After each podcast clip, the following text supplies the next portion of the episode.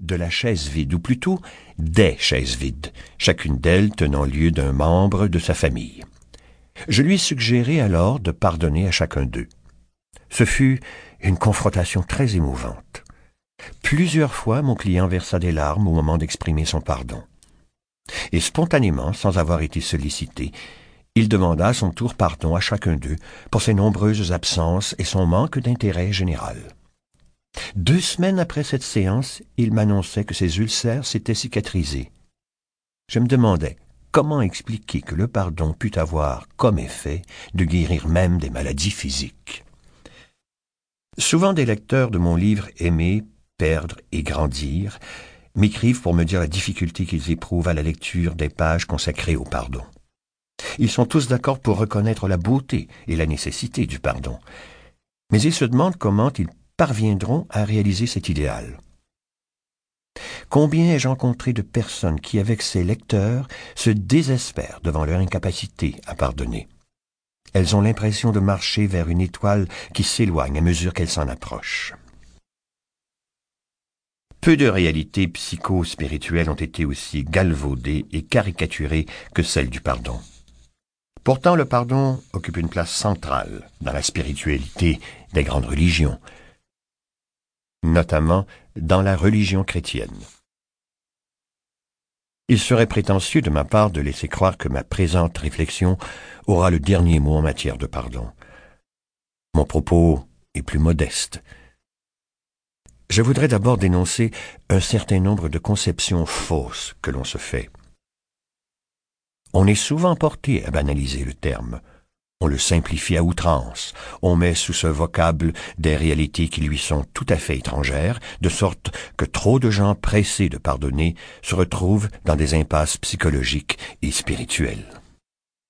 L'importance du pardon dans nos vies. Le pardon est-il toujours d'actualité dans notre monde sécularisé? Il ne faut pas écouter longtemps autour de soi pour en reconnaître la brûlante nécessité.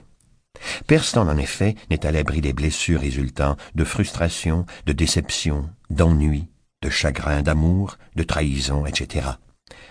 Les difficultés de vivre en société, on les retrouve nombreuses partout.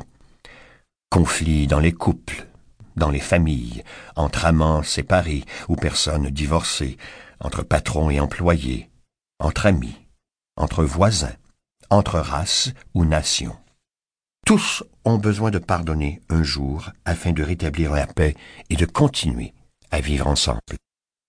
Perpétuer en soi-même et dans les autres le mal subi. Quand on est atteint dans son intégrité physique, morale ou spirituelle, quelque chose d'important se produit en soi. Une partie de son être est touchée, meurtrie, je dirais même souillée et violée, comme si la méchanceté de l'offenseur avait rejoint le moi intime. On devient enclin à imiter son offenseur, comme si on avait été contaminé par un virus contagieux. En vertu d'un mimétisme mystérieux plus ou moins conscient, on a même tendance à se montrer à son tour méchant, non seulement envers l'offenseur, mais envers soi-même et les autres. L'imitation de son agresseur est un mécanisme de défense bien connu en psychologie. Par un réflexe de survie, la victime s'identifie à son bourreau. Vivre dans un ressentiment constant. Bien des gens souffrent de vivre dans un constant ressentiment. Prenons seulement le cas des personnes divorcées. Des études récentes sur les effets à long terme du divorce ont montré qu'un grand nombre d'époux divorcés, et spécialement les femmes, continuent de nourrir beaucoup de ressentiments à l'égard de leur ex-conjoint, même après de nombreuses années de séparation. Dans mon expérience clinique, j'ai souvent l'occasion de constater que certaines réactions émotives démesurées ne sont que la réactivation d'une blessure du passé mal guérie. Or vivre fâché, même inconsciemment, demande beaucoup d'énergie et entretient un stress constant. On comprendra mieux ce qui se passe si on garde à l'esprit la différence entre le ressentiment, qui engendre le stress, et la colère, qui ne le fait pas. Alors que la colère est une émotion saine en soi, qui disparaît une fois exprimée, le ressentiment et l'hostilité s'installent à demeure comme attitude de